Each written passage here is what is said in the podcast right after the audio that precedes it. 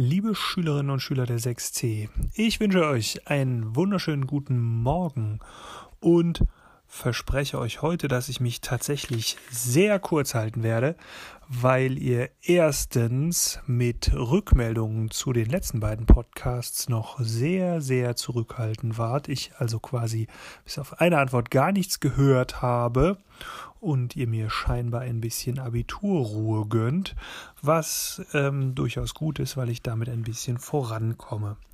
Deswegen möchte ich heute nur ein wunderschönes Gedicht, das ihr vielleicht im Ansatz kennt, ähm, euch vortragen. Es ist ein wunderschön paradoxes Gedicht, das so um das Jahr 1900 entstanden ist und ständig erweitert wird.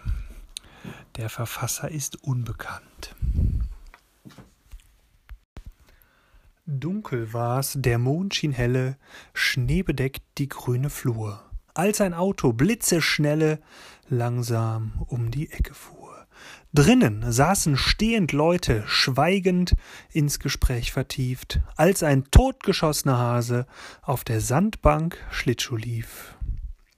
Und der Wagen fuhr im Trabe rückwärts einen Berg hinauf, Droben zog ein alter Rabe gerade eine Turmuhr auf. Ringsherum herrscht tiefes Schweigen. Und mit fürchterlichem Krach spielen in des Grases Zweigen zwei Kamele lautlos Schach. Und auf einer roten Bank, die blau angestrichen war, saß ein blond gelockter Jüngling mit kohlrabenschwarzem Haar. Neben ihm ne alte Schachtel zählte kaum erst sechzehn Jahr, und sie aß ein Butterbrot, das mit Schmalz bestrichen war.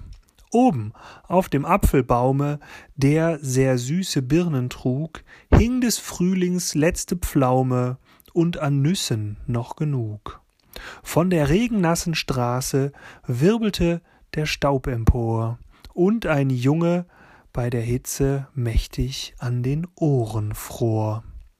Beide Hände in den Taschen hielt er sich die Augen zu, denn er konnte nicht ertragen, wie nach Veilchen roch die Kuh.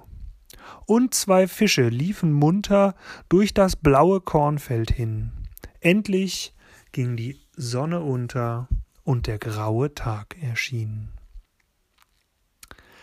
So, das ist dieses wunderbar paradoxe Gedicht und wer Lust hat, kann es sich ja noch einmal anhören und einfach mal zählen, wie viele unmögliche Gegensätze in diesem Gedicht drinstecken.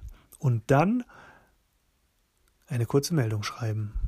Okay, das war's für heute, Mittwoch, den 6. Mai in aller Kürze. Tschüss.